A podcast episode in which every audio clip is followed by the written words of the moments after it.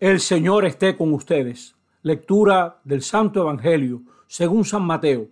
En aquel tiempo, al ver Jesús a la gente, se compadecía de ellas porque estaban extenuadas y abandonadas como ovejas que no tienen pastor. Entonces dijo a sus discípulos, la mies, la cosecha, es abundante, pero los trabajadores son pocos. Rueguen pues al Señor de la mies que mande trabajadores a su mies. Y llamando a sus doce discípulos, le dio autoridad para expulsar espíritus inmundos y curar toda enfermedad y dolencia.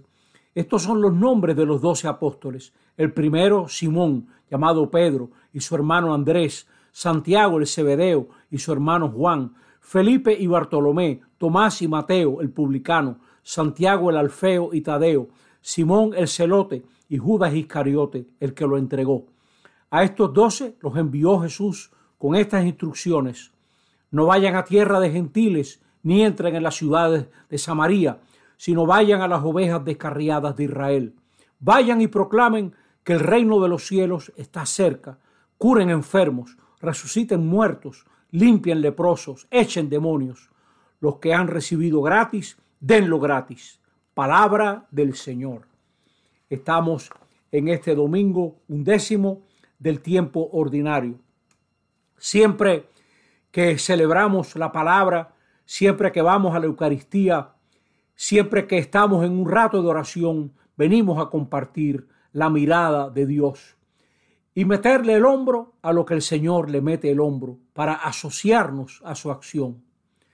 Hoy vemos desde la primera lectura, que siempre conviene leer, cómo Dios ve un pueblo donde el faraón solamente ve esclavos.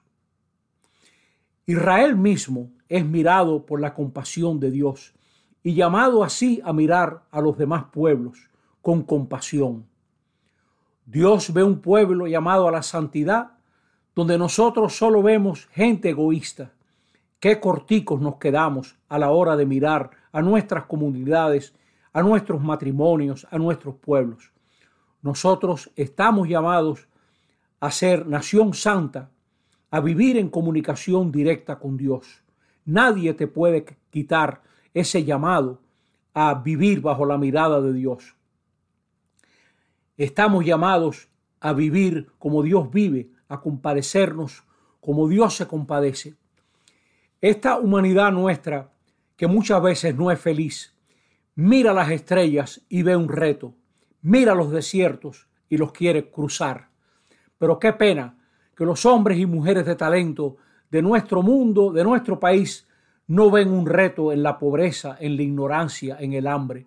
Esos son retos. Nos tiene que doler los más de 20, 20 y pico de millones de refugiados del mundo entero. Somos el pueblo que Dios mira como suyos. Somos suyos, pertenecemos a Dios, es nuestra vocación más profunda.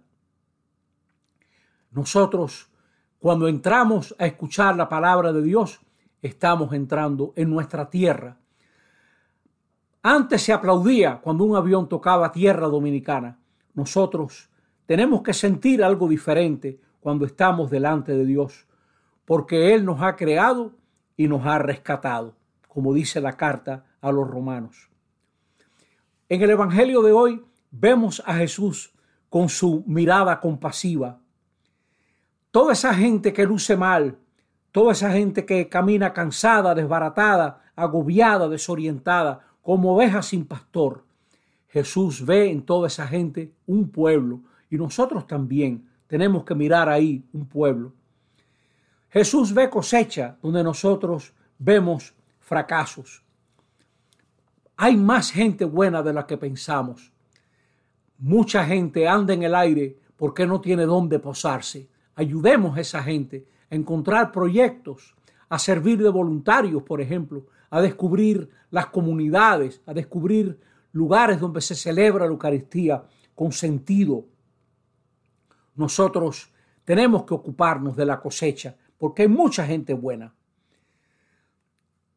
A veces los líderes, la gente grande de la sociedad, los que han estudiado, solo ve gente pobre en el pueblo y cruzan por una parada de autobús y solo ven un, un grupo de gente que está esperando, pero nosotros tenemos que ver a un pueblo capaz de ponerse de pie y caminar.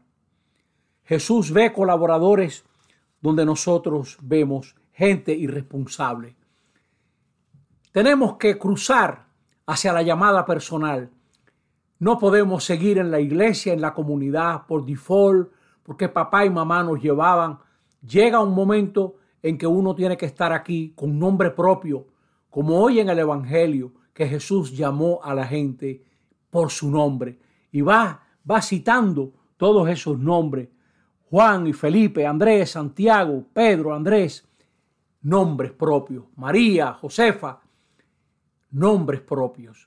Tenemos que salirnos del piloto automático de que nos han traído aquí y pasar a la decisión personal. Dejar atrás la indiferencia, el egoísmo, la irresponsabilidad y vivir bajo la mirada de Dios. Jesús ve gente donde nosotros vemos número. Y nos toca aprender a vivir y mirar así, a salirnos de la vida interesada. ¿Qué voy a sacar?